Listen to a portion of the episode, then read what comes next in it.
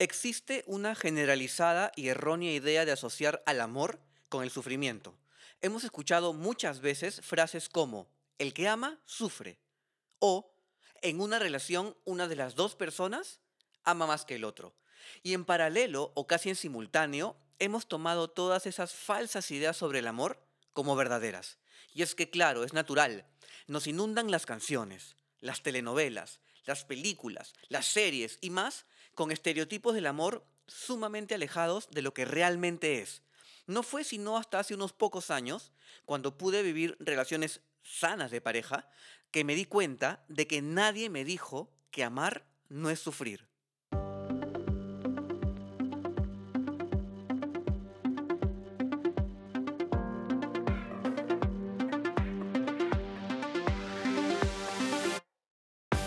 ¿En algún momento de tu vida te has detenido a pensar si las cosas pueden ser distintas? ¿Te has detenido a buscar nuevas opciones y ver la manera de recorrer nuevos caminos? ¿Qué tal si lo haces en este momento? Soy Marco Antonio Pareja y te doy la bienvenida a Nadie me dijo. Quiero decirte que hay muchas cosas que aún nadie te ha dicho y que si en algún momento las pensaste pero nada cambió, es tiempo de que las escuches de nuevo. A través de Nadie me dijo quiero compartir información que puede parecer muy cotidiana, pero que encontrarás de gran ayuda para darte cuenta de que aquello que crees no saber está muy cerca de ti. Muchas de las cosas que nadie me dijo, a ti tampoco te las dijeron. Nadie me dijo que podía ser feliz, nadie me dijo que todo pasa, nadie me dijo que nunca es tarde. Esto es, nadie me dijo.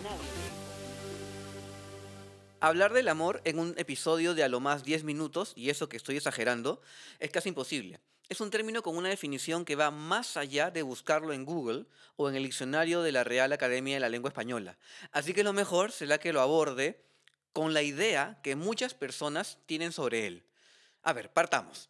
Hemos mal aprendido que el amor de pareja duele, que es algo así como un trofeo, al que hay que llegar como parte de un camino difícil, pesado y hasta doloroso, como si el amor fuese un premio por el cual se debe luchar con tal de alcanzar tan ansiado trofeo que nos hará felices hasta que la muerte nos separe. Y muchas veces hasta sacrificando nuestra autoestima y nuestro amor propio. Algo así, y sigo, como cuando se dice que después de la tormenta llega la calma. Y no, obviamente no es así, el amor no es así. Digo que hemos malaprendido, entre comillas, porque de una u otra manera nos hemos visto envueltos desde muy pequeños en recibir información sobre él. Y esa información ha distorsionado por completo su naturaleza. Las telenovelas y sus estereotipos distorsionadores del amor, por ejemplo. A ver, que si no es por un tema de clase social, es por un factor socioeconómico. Que si no es porque viven en distintos países, es porque son medios hermanos. Que si no es porque uno pierde la memoria por un accidente, es que tienen distintas creencias religiosas. A ver, ¿es en serio? ¿Tan difícil es el amor? ¿Y qué me dicen de las canciones? Frases como, si me dejas ahora, no seré capaz de sobrevivir. ¿De verdad? Otra frase, amor prohibido murmuran por las calles porque somos de distintas sociedades. ¿De verdad? Y la última, ya, con esto termino con las frases de canciones. Me emborracho por tu amor, me emborracho. ¿Eso es lo que realmente creemos que es el amor?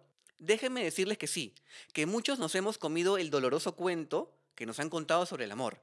Y es más, hasta a veces lo hemos justificado, aduciendo que mientras más fuerte es el amor, es más real y más duele.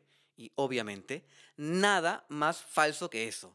Y también déjenme decirles que no, que el amor no duele, que el que más ama no sufre, que en una relación no hay uno que ama más que el otro no repitamos textos o frases que nos han dicho sin cuestionarlas, sin intentar por lo menos darle la vuelta a la tortilla.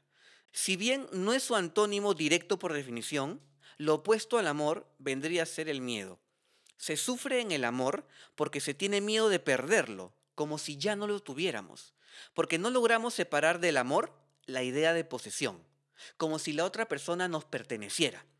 También porque creemos que somos alguien más completo o alguien más realizado cuando tenemos a otra persona que nos demuestra afecto y porque muchas veces nos valoramos a través de ese afecto.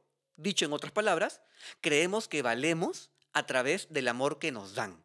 El amar es un acto completamente alejado del miedo, El amar es un acto que no espera nada a cambio.